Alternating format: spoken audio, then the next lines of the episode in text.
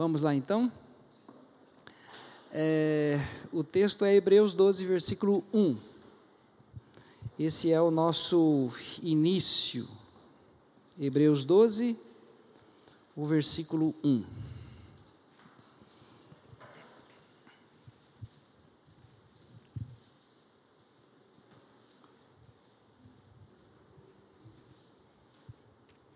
Portanto, nós também, pois que estamos rodeados de uma tão grande nuvem de testemunhas, deixemos todo o embaraço e o pecado que tão de perto nos rodeia e corramos com paciência a carreira que nos está proposta.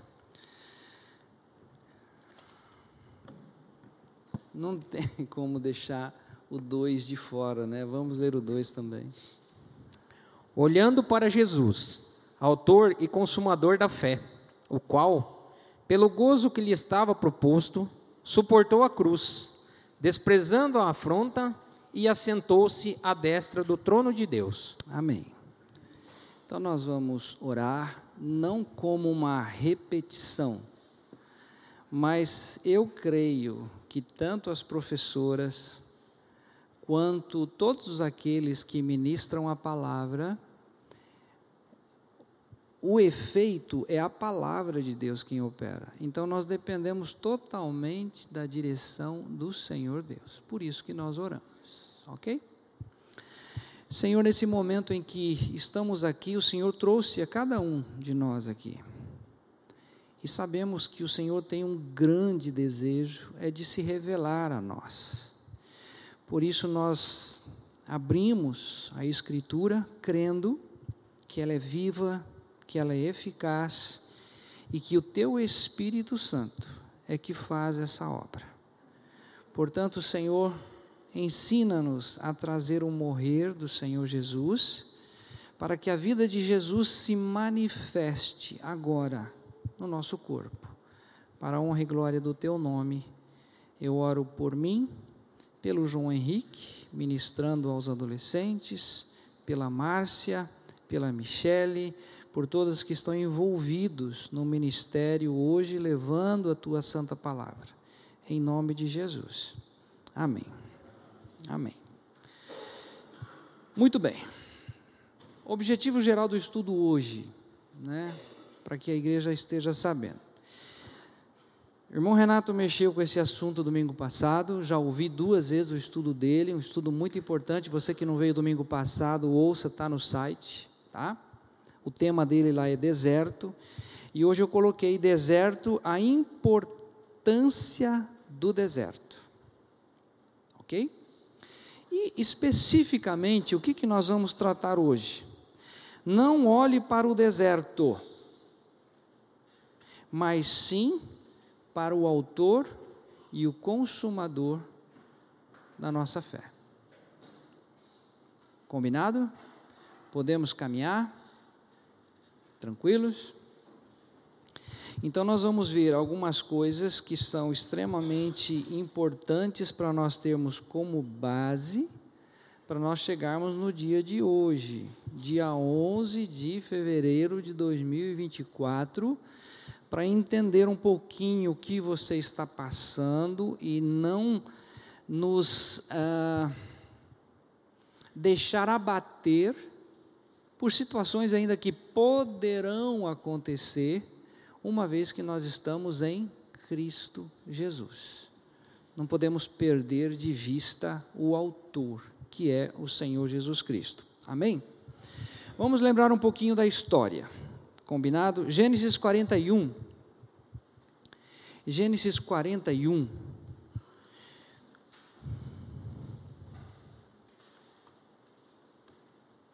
Os versículos 38 a 44.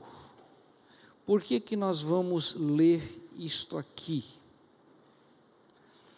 Aqui conta-nos a história de José. Gênesis 41, 38 ao 44. E disse Faraó a seus servos: Acharíamos um varão como este, em quem haja o Espírito de Deus? Depois disse Faraó a José: Pois que Deus te faz saber tudo isto, ninguém há tão entendido e sábio como tu. Tu estarás sobre a minha casa, e por tua boca se governará todo o meu povo. Somente no trono eu serei maior que tu. Disse mais Faraó a José: Vês, aqui te tenho posto sobre toda a terra do Egito. E tirou o Faraó o anel de sua mão, e o pôs na mão de José, e o fez vestir de vestidos de linho fino, e pôs um colar de ouro no seu pescoço. E o fez subir no segundo carro que tinha, e clamavam diante dele: Ajoelhai. Assim o pôs sobre toda a terra do Egito. E disse Faraó a José: Eu sou o Faraó. Porém, sem ti ninguém levantará a sua mão ou o seu pé em toda a terra do Egito. Amém? Quem conhece a história tá fácil, né? Aí você vai lembrando do episódio, quem é José, filho de Jacó, enfim, várias situações. Foi vendido como escravo, passou por situações, foi preso, na prisão revelou sonhos, até chegar esse momento que ele revela tudo aquilo que aconteceria no Egito. Sete anos de fartura, sete anos de fome, e o Senhor então permite, através de Faraó, que ele seja o segundo no Egito. E o Egito se torna uma nação próspera, tá? Até o momento em que nós conhecemos a história, ele manda trazer os filhos, os irmãos, manda trazer o pai, enfim, uma história muito bonita de ser lida. Mas José, que vivenciou, deve ter sido o caos. Abandono dos irmãos, querendo matar o próprio irmão, enfim. Mas não vamos trabalhar esse assunto hoje. Apenas para mostrar o seguinte: ele se torna o segundo maioral no Egito, até mudar o reinado, até Faraó morrer porque daí as coisas se complicaram. Então nós vamos para Êxodo capítulo 1, para nós termos essa noção. Êxodo capítulo 1.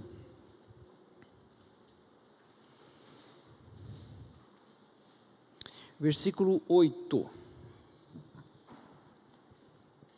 Eu vou citar textos bem pontuais para nós ganharmos tempo, ok?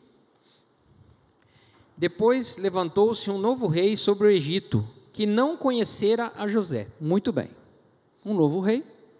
Aí cria-se uma estratégia, matar os primogênitos, para que a nação não cresça demais. Qual era o perigo ou a preocupação do novo rei?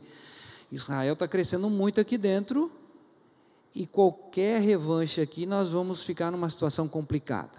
Muito complicada é, uma estratégia para eliminar com o crescimento do povo. Muito bem, capítulo 12 agora, para mostrar quanto tempo o povo de Israel fica no Egito. Capítulo 12 de Êxodo, versículo 40 e 41 apenas. O tempo que os filhos de Israel habitaram no Egito foi de 430 anos. E aconteceu que, passado os 430 anos, naquele mesmo dia, todos os exércitos do Senhor saíram da terra do Egito. Muito bem, quantos anos? Quem é da matemática aí? 400 anos, vamos dividir a nação aí por 100, vai dar quatro, quatro gerações, né? Olha só, tô bom? Por 100. Se for 70, se for na faixa do irmão Renato, 76 já complica a conta, né, irmão Renato? O que, que eu quero trazer com isso? Que esse novo rei, ele escraviza o povo de Israel na terra do Egito. E quem conhece um pouco da escritura, a escravidão se torna pesadíssima, porque eles tinham que trabalhar e trabalhar e trabalhar, e quanto mais trabalhavam, o rei achava que faltava, eles estavam com tempo de sobra e tinha que trabalhar mais, até o ponto de que eles não estavam mais aguentando isso. E essa escravidão o Senhor Deus toma conta, toma conhecimento, e aí Deus diz assim: Eu desci para livrá-los. Isso tudo está em Êxodo capítulo 3, por exemplo, quando Deus levanta Moisés para trazer, tirar o povo então do Egito e conduzi-lo à terra de Canaã. Esse é um processo muito rico, precioso que Deus então é, usa como estratégia para libertar o povo.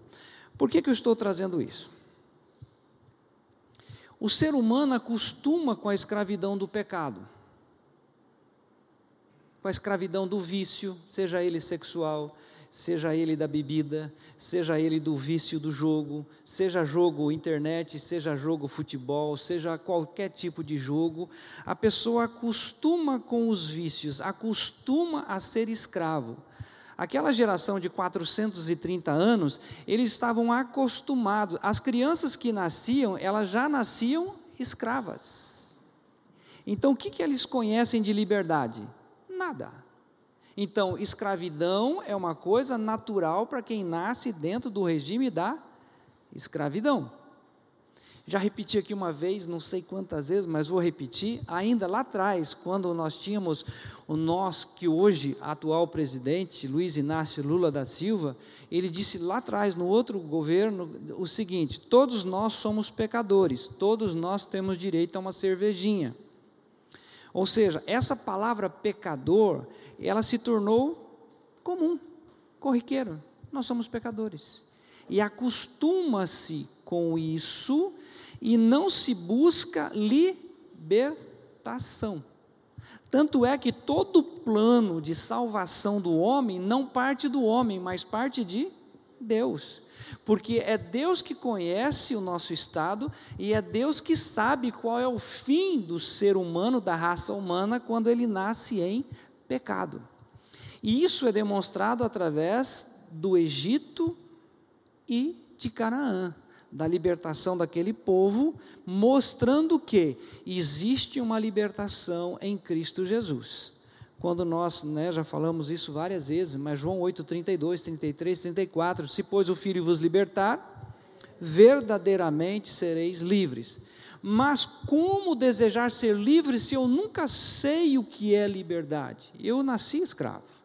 Então pensa uma família nascendo gerações gerações debaixo da escravidão. Então Deus vê a necessidade de libertar o povo de Israel da escravidão do Egito.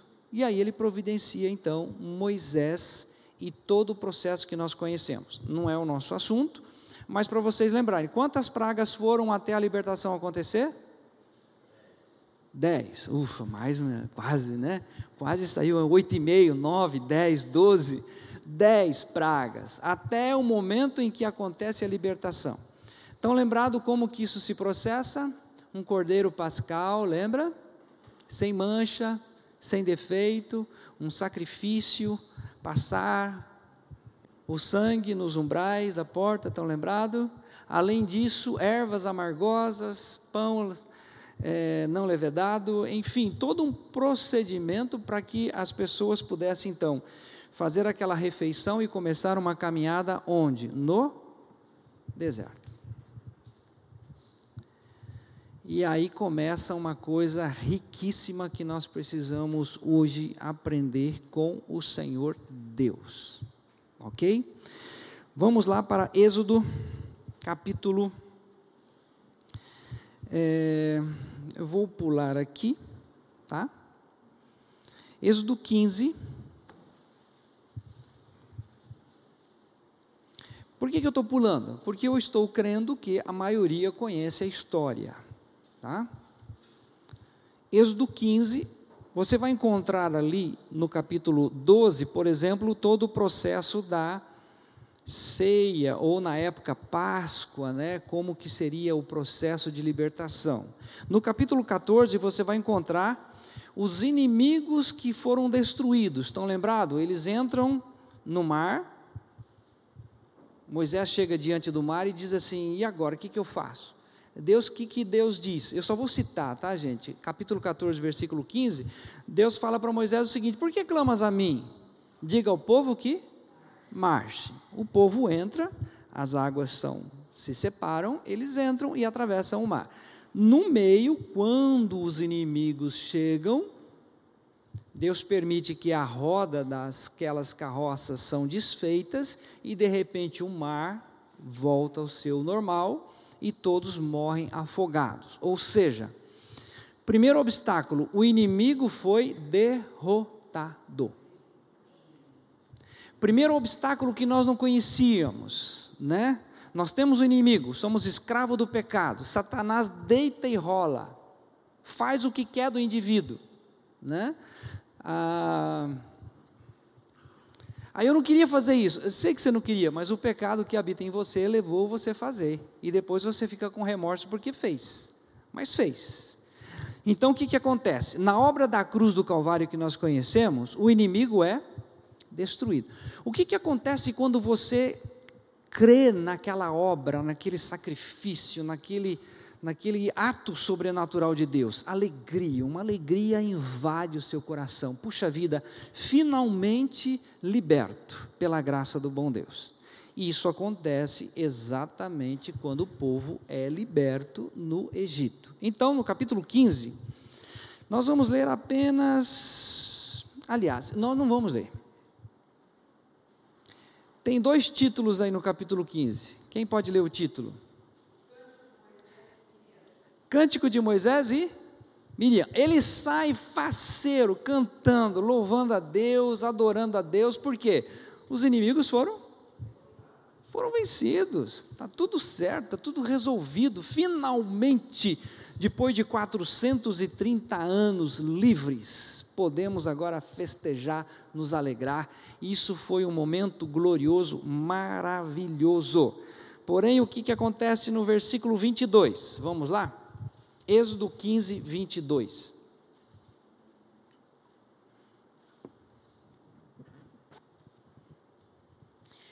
Depois fez Moisés partir os israelitas do Mar Vermelho e saíram ao deserto de Sur.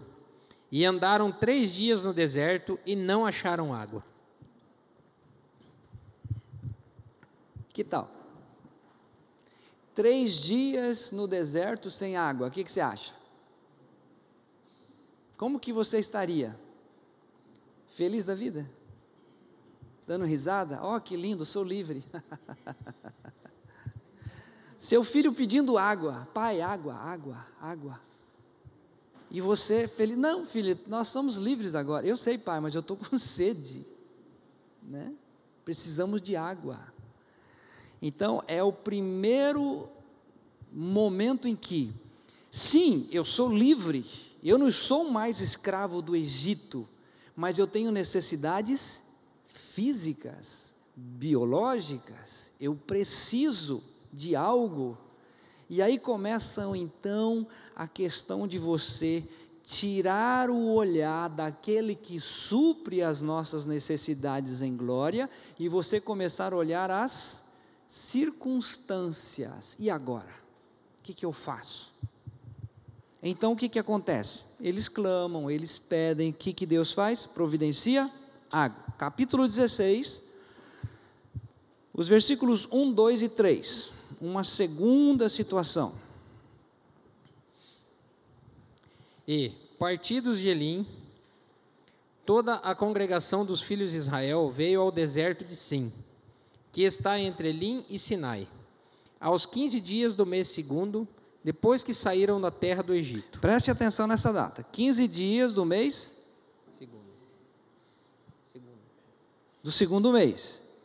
Então são 60 mais 15 45 45 dias. 15 do segundo. 45 dias. Me ajuda aí. Aos 15 dias do mês segundo. 45 dias eles já estavam no deserto. Perfeito. 45 dias. O que, que acontece depois? E toda a congregação dos filhos de Israel murmurou contra Moisés e contra Arão no deserto. E os filhos de Israel disseram-lhe: Quem dera que nós morrêssemos por mão do Senhor na terra do Egito, quando estávamos sentados junto às panelas de carne, quando comíamos pão até fartar.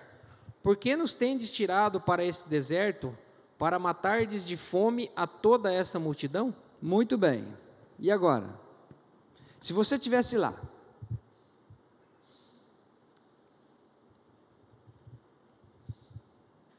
eu e o irmão Renato, sentadinho um do lado do outro. Irmão Renato, o seguinte, ó.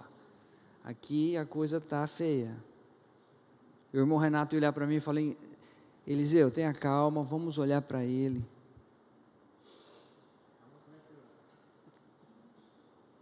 Mas a gente tem fome. E a murmuração começa.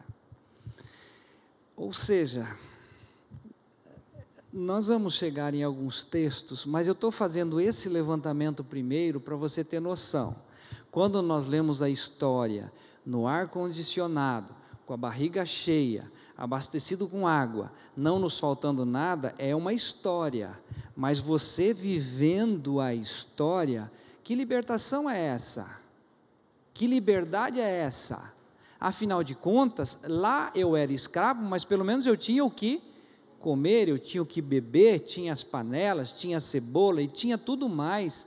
Então, eles começam a verificar que é melhor ser escravo do que ser livre. Isso tudo vai fazer diferença aqui na nossa meditação hoje, tá bom? Continuando. Agora, Números, 40, números 11. Números é um livro, viu, gente? Depois de Êxodo vem Levítico, depois de Levítico vem Números, Números capítulo 11. Os versículos 1, 2 e 3.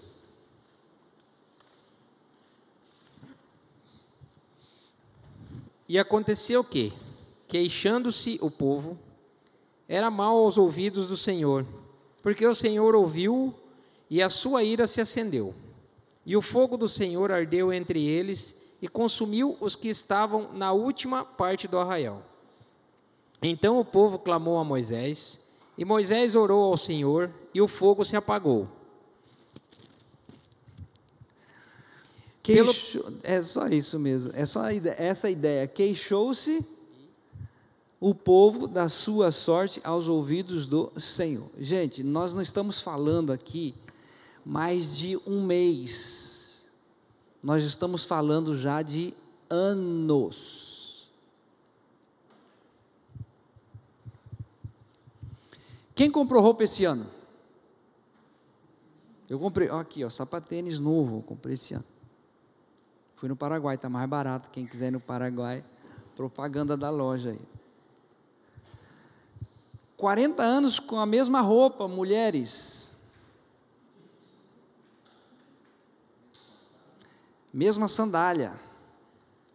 Passa um dia, dois dias, três dias, um mês, um ano, nada acontece. Como é que você estaria? Né? Então, quando nós olhamos a história no nosso espaço hoje, é uma coisa, eles vivendo a história era uma outra realidade, então eles não aguentam mais. É, um, é uma situação extremamente difícil. Capítulo 14, capítulo 14? Isso. Números 14, 1, 2 e 3.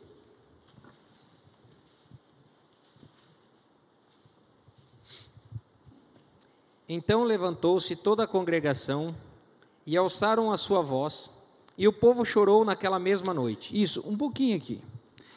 Essa versão que você diz, diz alçaram a sua voz. Fica um termo mais bonito, né? Quem tem a versão gritou? Chorou, gritou, né? O, o povo está numa situação que, sabe aquele, aquela, aquele momento de parece que você vai entrar em histeria, arrancar o cabelo, jogar as coisas no chão, quebrar tudo, entrou numa crise de ansiedade tão grande, eu vou jogar na parede. Marido, não aparece perto de mim que você vai junto. É mais ou menos assim. Estou tão pistola que a coisa. Então, eles gritam, eles estão desesperados. Tudo bem que nós somos livres, nós estamos caminhando para a terra de Canaã, mas a alma deles está numa angústia muito grande. Né? Eles estão passando por um sofrimento. Versículo 2. E todos os filhos de Israel murmuraram contra Moisés e contra Arão. E toda a congregação lhes disse: Ah, se morremos, morramos na terra do Egito, Ou, ah, se morramos neste deserto. E por que nos traz o Senhor a esta terra? Para cairmos à espada e para que nossas mulheres e nossas crianças sejam por presa. Não nos seria melhor voltarmos ao Egito? Aqui eles chegam a essa. Vamos voltar. E aí, vamos levantar um líder, enfim. Por quê? Porque é um processo de libertação, mas a pessoa quer a libertação do dia para a noite, não sabe o que vem pela frente, e aí tem situações difíceis quando a pessoa deixa de olhar para o alvo, que é Jesus. Combinado? Ainda mais um tiquinho, Números capítulo 21, versículo 5. Números 21, 5.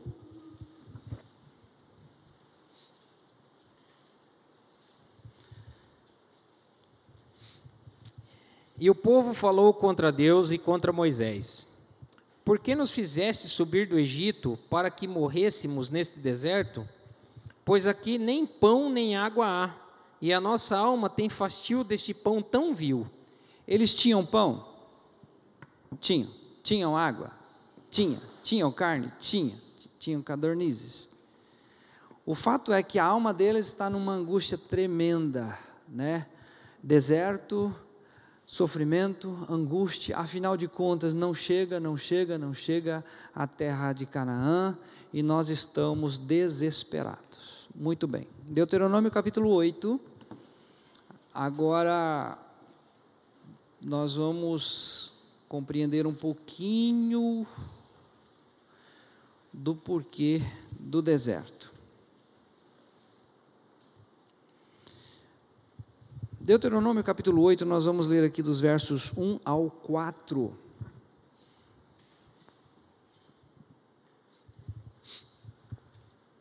Todos os mandamentos que hoje vos ordeno, guardareis para os fazer, para que vivais e vos multipliqueis e entreis e possuais a terra que o Senhor jurou a vossos pais. E te lembrarás de todo o caminho pelo qual o Senhor, teu Deus, te, te guiou no deserto estes quarenta anos, para te humilhar e te tentar, para saber o que estava no teu coração, se guardarias os seus mandamentos ou não.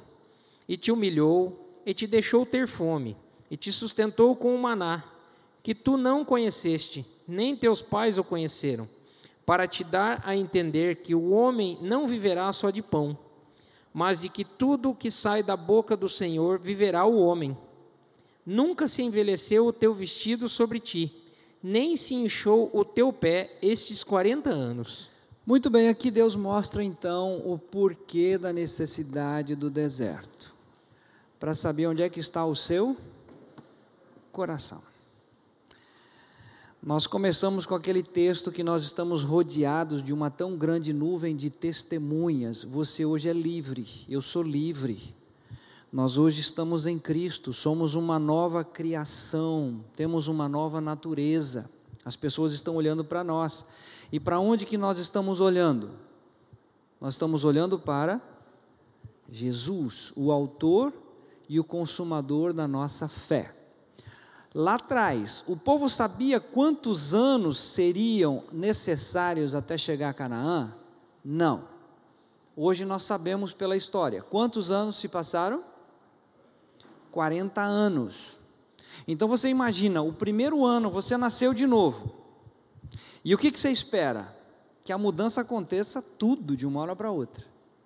Mas de repente tem aí 10, 20, 30, 40 anos e você não pode perder a visão. Eu preciso olhar para Jesus. Vou passar alguns momentos difíceis, porque Ele está olhando onde está o meu coração: nas coisas, no deserto, na situação, nas circunstâncias ou Jesus. Jesus. Por isso que ele fala, olhar para Ele, os olhos fixos nele. Lógico que na sequência de, de, Hebreus que nós lemos no início, ele vai dizer que nós ainda não suportamos até o sangue o quanto ele suportou combatendo contra o pecado. Né? Então, o nosso foco é Jesus. Por que, que eu estou lendo esses textos? Agora eu quero convidar você a 1 Coríntios capítulo 10. Tá? Um momentinho só, nós temos aqui alguns textos para vencer ainda. Para a nossa realidade hoje. 1 Coríntios capítulo 10. Tudo que temos lá atrás escrito, absolutamente tudo, é para nos orientar. Tá? 1 Coríntios 10. Nós vamos ler aqui do 1 ao 6. Ora, irmãos, não quero que ignoreis que nossos pais estiveram todos debaixo da nuvem, e todos passaram pelo mar, e todos foram batizados em Moisés, na nuvem e no mar. E todos comeram de um mesmo manjar espiritual, e beberam todos de uma mesma bebida espiritual, porque bebiam da pedra espiritual que os seguia, e a pedra era Cristo. Mas Deus não se agradou da maior parte deles, pelo que foram prostrados no deserto. E estas coisas foram-nos feitas em figura, para que não cobicemos as coisas más, como eles cobiçaram. Amém? Então, o que foi escrito é para o nosso próprio proveito. Alguns pereceram no deserto porque deixaram de olhar para o Senhor. A dificuldade é grande, é grande. Quanto tempo vem pela frente? Não sei, mas nós não podemos perder de vista de que é o Senhor quem nos sustenta, é Ele que supre todas as nossas necessidades em glória. Ah, mas até passar fome, até passar fome. Depois, se der tempo, nós podemos chegar lá no texto de Paulo. Né? Tem gente que decora o 4,13: tudo posso naquele que me fortalece. Mas o 11 diz assim: em todas as coisas estou experimentados, tanto a ter fartura como a padecer necessidade. Enfim, é alguém que passa por várias situações, aprende a lição e continua firme olhando para o Senhor Jesus. Ok? Muito bem, aqui até o versículo 6, então, ele mostra, mas do 7 ao 13, ele fala algumas coisas bem pontuais. Quer ver? Não vos façais, pois, idólatras como alguns deles, porquanto está escrito: o povo assentou-se para comer, beber, levantou-se para divertir-se. Orientação, idolatria. Versículo 8. E não nos prostituamos, como alguns deles fizeram, e caíram num dia 23 mil. E não tentemos a Cristo, como alguns deles também tentaram, e pereceram pelas serpentes. E não murmureis, como também alguns deles murmuraram, e pereceram pelo destruidor. Ora, tudo isto lhes sobreveio como figuras, e estão escritas para aviso nosso, para quem já são chegados os fins dos séculos. Aquele, pois, que cuida estar em pé, olhe que não caia. Não veio sobre vós tentação, senão. Espera que eu virei errado aqui. Não veio sobre vós tentação, senão humana, mas fiel é Deus, que vos não deixará tentar acima do que podeis, antes, com a tentação, dará também o escape, para que a possais suportar. Combinado? Situações, momentos difíceis que você pensa assim: não vou dar conta. Vai. Aí eu não aguento. Aguenta, se aguenta. É só pedir ao Senhor Deus: Senhor, eu não sei o que fazer, não sei como lidar, estou sem forças, por gentileza, me sustenta.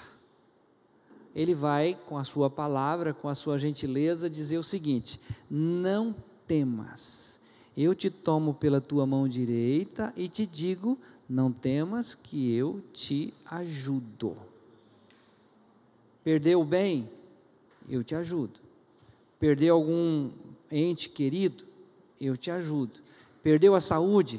Você vai estar lá no leito. Eu te ajudo. Está no fim do fim? Fica tranquilo. Você vai estar comigo todos os dias. Eu estou com você e nós vamos estar por toda uma eternidade. Fica sossegado. Ou seja, nós temos um Deus, um Pai, que realmente nos ama e quer o melhor para nós. Situações que nós estamos passando nada mais é que fazer a prova da nossa fé muito mais preciosa do que o ouro que perece. Né? Então nós temos que ter isso em mente. Agora vamos lá, apertem os cintos, porque agora é com o nosso dia a dia. Amém? Eu e você estamos caminhando para onde? Nova Jerusalém, não é isso? Ruas de ouro, não é isto? Não precisa mais de luz, porque a presença do Deus Altíssimo será luz, não há mais trevas. Enfim, estamos caminhando para Jerusalém Celestial.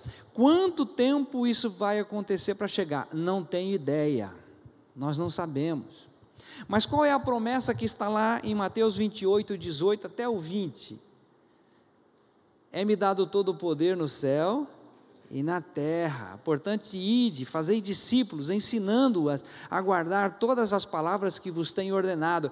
E eis que estou convosco todos os dias, até a consumação dos séculos. Ou seja, a partir do momento que você entrou para a nova vida em Cristo, ou seja, passou pela morte, passou pelo sepultamento, passou pela ressurreição juntamente com Cristo, eu até anotei aqui, ó, é festa, é cântico. Ele nos tirou do império das trevas e nos transportou para o reino do Filho do seu amor. Isso está em Colossenses 1, 13, 14. Ou seja, quando isso abriu o nosso entendimento, é festa, é alegria, é nós ficamos como que sonham, conforme diz a Escritura. É muito maravilhoso. Mas aí nós temos o dia a dia. Nós temos um casamento, nós temos filhos, nós temos que manter a casa, nós temos que nos alimentar, nós temos que vestir, então nós entramos em algumas crises e às vezes nós atribuímos isso ao Senhor Deus e deixamos de olhar para Jesus, o Autor e o Consumador da nossa fé. Então, muito bem. Filipenses capítulo 4, versículos 11, 12 e 13. Aquele texto que eu mencionei há pouco mas a leitura se faz necessário agora. Não digo isto como por necessidade, porque já aprendi a contentar-me com o que tenho. Sei estar abatido e sei também ter abundância. Em toda maneira e em todas as coisas estou instruído, tanto a ter fartura como a ter fome, tanto a ter abundância como a padecer necessidade.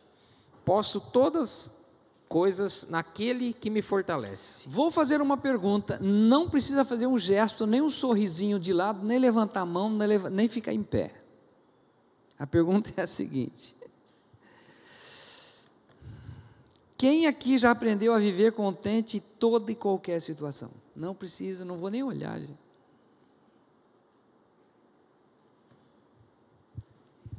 E Deus, como nosso Pai, vocês estão lembrados de Hebreus que diz assim: que Deus, quando Ele nos aceita como filho, Ele corrige o filho que ama, Ele corrige. E o que, que Ele quer ensinar para você e para mim? A que você viva contente em toda e qualquer situação. Então, uma situação chegou, eu não sei como lidar. O que, que eu vou fazer? Se eu lembrar do Velho Testamento, do povo de Israel, eu vou murmurar eu vou reclamar. Como não tenho Moisés, eu vou reclamar para o pastor: Pastor, ó, eu não aguento mais. Eu não posso fazer nada. Eu, eu passo pela mesma situação que você passa. Né? Mas aí o que, que você vai fazer? A Bíblia nos orienta o seguinte: né? isso está lá em Romanos capítulo 8. Porque todas as coisas cooperam ou concorrem para o bem daqueles que amam a Deus, daqueles que são chamados pelo seu decreto. Então, tudo que está acontecendo na sua vida hoje, por mais absurdo que seja, e não cabe na sua compreensão, saiba que isso vai redundar em aprendizado.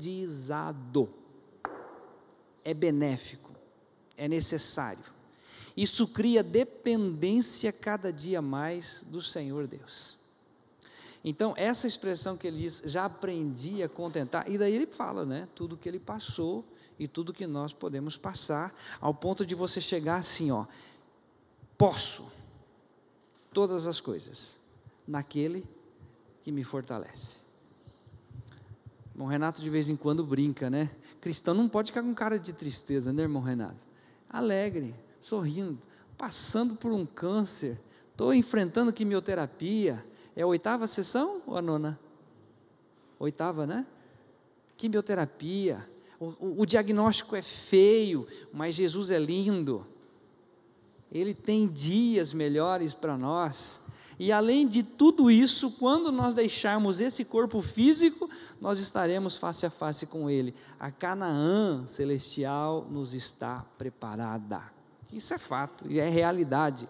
Mateus 10, 22. Se você ainda tem alguma dúvida quanto a isso, que nós vamos ler agora, é muito bem claro, foi nos esclarecido você deve estar totalmente consciente disso. Nasceu de novo, entrou para o reino do Filho do seu amor. Não pense que você vai agradar todo mundo, não. 10 de Mateus, versículo 22. E odiados de todos sereis por causa do meu nome, mas aquele que perseverar até o fim será salvo. Você vai ser odiado, meu amigo. Mas eu estou falando a verdade, as pessoas não querem, está é, tá tudo certo, as pessoas não querem. Por quê? Estão 430 anos escravos, eles não querem sair desse, dessa escravidão. Eles têm o que comer, têm o que vestir, e a, a música ainda incentiva, entre tapas e beijos, a vida segue, a gente continua. Está tudo certo. Agora, aquele que está lá dentro da sua alma, deve haver algo melhor. Eu preciso de uma salvação. Eu não me aguento. Aí Deus, por sua graça, traz a revelação. Olha, Jesus já veio, Jesus já fez, a libertação já aconteceu. Agora você vai passar por algumas situações nesse mundo, porque você vai ser odiado, por causa não de você, das suas atitudes, mas por causa do meu nome que vive em você. Isso é fato. Não tem como agradar. Principalmente quando a pessoa nasce de novo, ela acha que todo mundo agora vai aceitar as suas palavras. Não é assim. Só para você estar atento, ok? Hebreus 3, são dois textos apenas, tá, gente? Hebreus 3.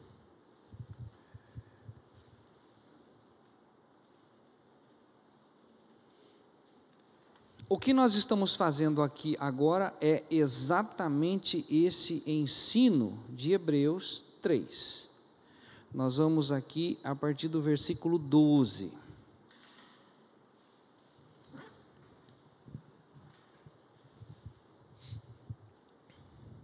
Vede, irmãos, que nunca haja em qualquer de vós um coração mau e infiel para se apartar do Deus vivo. Ok? Não se aparte, gente. Não se aparte. A dificuldade está grande, olhe para Jesus, volte-se para Ele. Não fuja, não corra. Né? E aí ele orienta.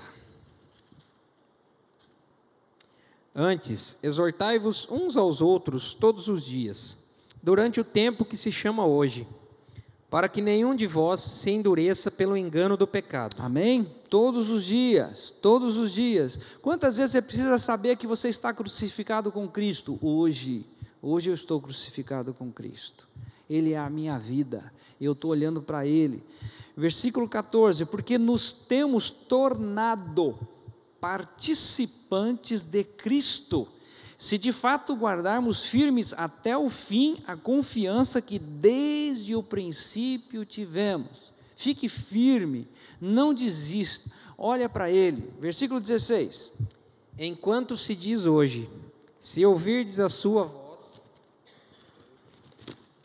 é isso mesmo. Não endureçais os vossos corações, como na provocação Ora, quais os que, tendo ouvido, se rebelaram? Não foram de fato todos os que saíram do Egito por intermédio de Moisés? E contra quem se indignou por quarenta anos? Não foi contra os que pecaram, cujos cadáveres caíram no deserto? E contra quem jurou que não entrariam no seu descanso? Senão contra os que foram desobedientes? Vemos, pois, que não puderam entrar por causa da incredulidade. incredulidade. Gente, você e eu, nós não temos capacidade de ficar em pé. Nós temos condições apenas de olhar para Jesus, o Autor e o Consumador da nossa fé. E quando você vê que a coisa não vai dar, que você está afundando igual Pedro, afundando por causa de tantas circunstâncias, você diga, Jesus, eu não dou conta. Ele vai falar, eu sei, mas eu te ajudo. Nos coloca de novo no caminho, mas não desista. Olha para mim. Eu te levo, eu te conduzo. Você precisa de mim. Isso já nos é totalmente esclarecido. Sem mim nada podeis fazer. Não é você quem vive mais, mas é Cristo. E finalmente, João capítulo 16, não, esse eu vou pular porque vocês conhecem. João 16, 33. No mundo tereis aflições, mas tende bom ânimo. Jesus venceu o mundo, não foi você. Não é você, não somos nós. Mas em Cristo Jesus nós somos mais do que vencedores. Então, quanto tempo nós temos pela frente, irmão Renato? Não sei. Nós não sabemos. Mas se a gente olhar a circunstância, a gente cai.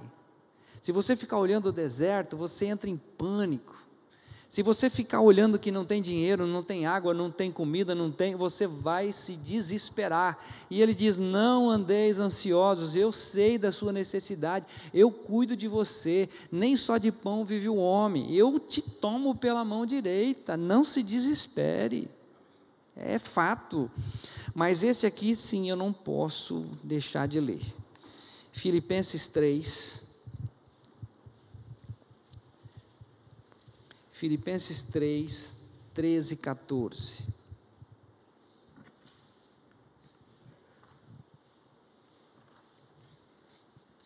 Irmãos, quanto a mim, não julgo que o haja alcançado, mas uma coisa faço, e é que, esquecendo-me das coisas que atrás ficam e avançando para as que estão diante de mim, prossigo para o alvo pelo prêmio da soberana vocação de Deus em Cristo Jesus.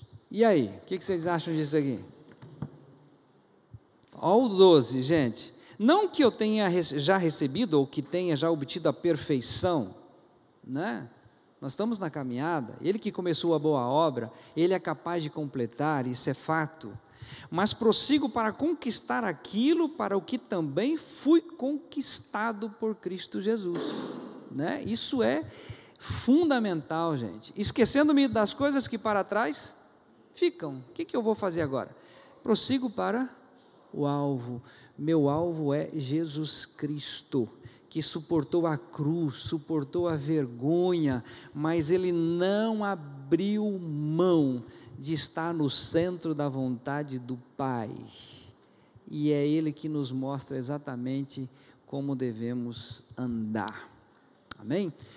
N textos né, que vão surgindo, mas não vou esgotar a paciência de vocês. Bárbara Ximenes, vem aqui na frente, por gentileza.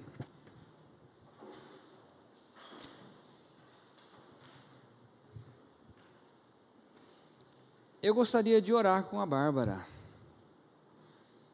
Desconfiada. A Bárbara é, formou-se em psicologia e eu já tinha colocado isso no meu coração que eu ia atender enquanto não tivesse um psicólogo na comunidade.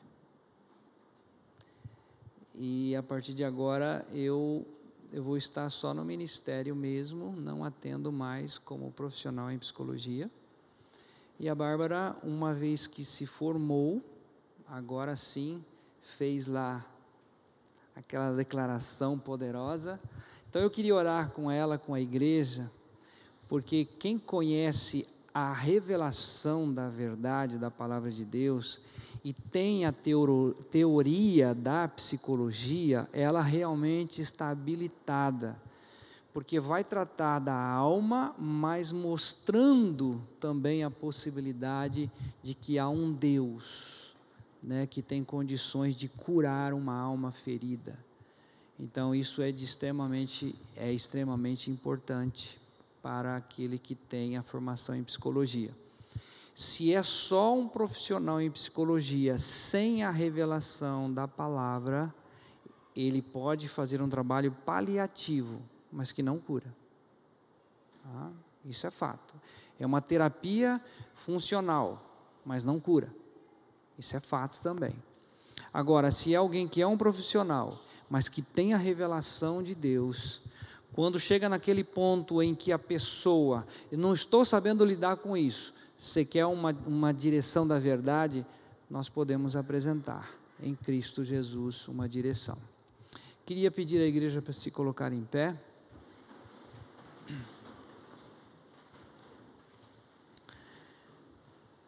Senhor Deus, eu te agradeço pela palavra, que é viva e eficaz. Peço por todos os meus irmãos que estão aqui, que estão passando por momentos de deserto, situações difíceis, mas que o teu espírito agora, Senhor, tome a cada um destes, né? Fazendo com que eles estejam olhando para Jesus, situações e situações mas que o Senhor tem cuidado de nós. Quero também pedir, Senhor, pela Bárbara, que o Senhor a capacitou, deu condições do estudo, e agora habilitada, Senhor, para tratar na vida das pessoas. Eu peço a ela toda a sabedoria do alto, Senhor, que vai tratar de vidas, vidas, que hão de procurá-la no sentido de resolver. Que o Senhor dê a total habilidade para lidar com situações e apresentar também, Senhor, onde está a cura de fato, em Cristo Jesus. Que a tua bênção esteja sobre a vida dela, hoje e sempre. Nós oramos em nome de Jesus. Amém.